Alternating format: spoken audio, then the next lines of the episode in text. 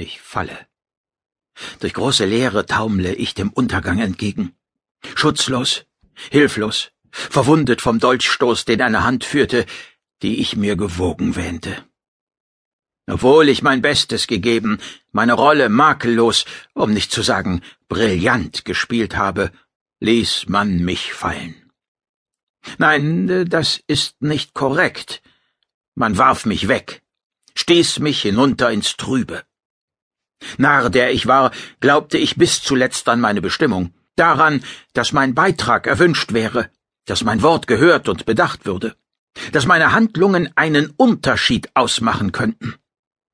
Tja, ich lache, lache mich selbst aus, ohne mein Lachen zu hören. In den Ohren rauscht der Wind. Schande, Falschheit, Schmach. Während ich falle, versuche ich mich für den Aufprall zu wappnen. Ich möchte ihn bewusst erleben, meinen letzten Moment als finalen Genuss.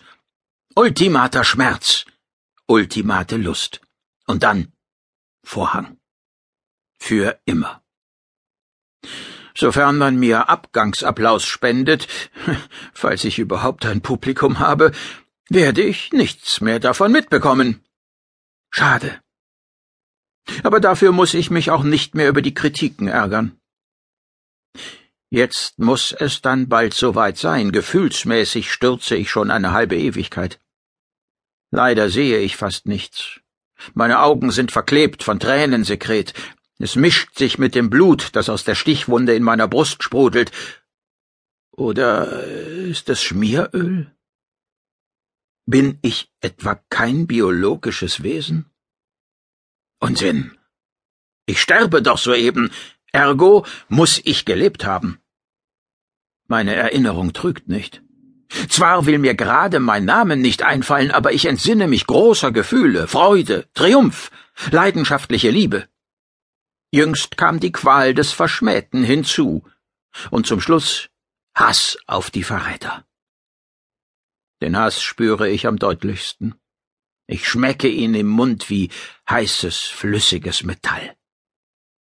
Mir scheint, ich mag diesen Geschmack. Während ich falle, blind und taub, schweißt er mein Ich zusammen zu einer harten Kugel, einem stählernen Geschoss.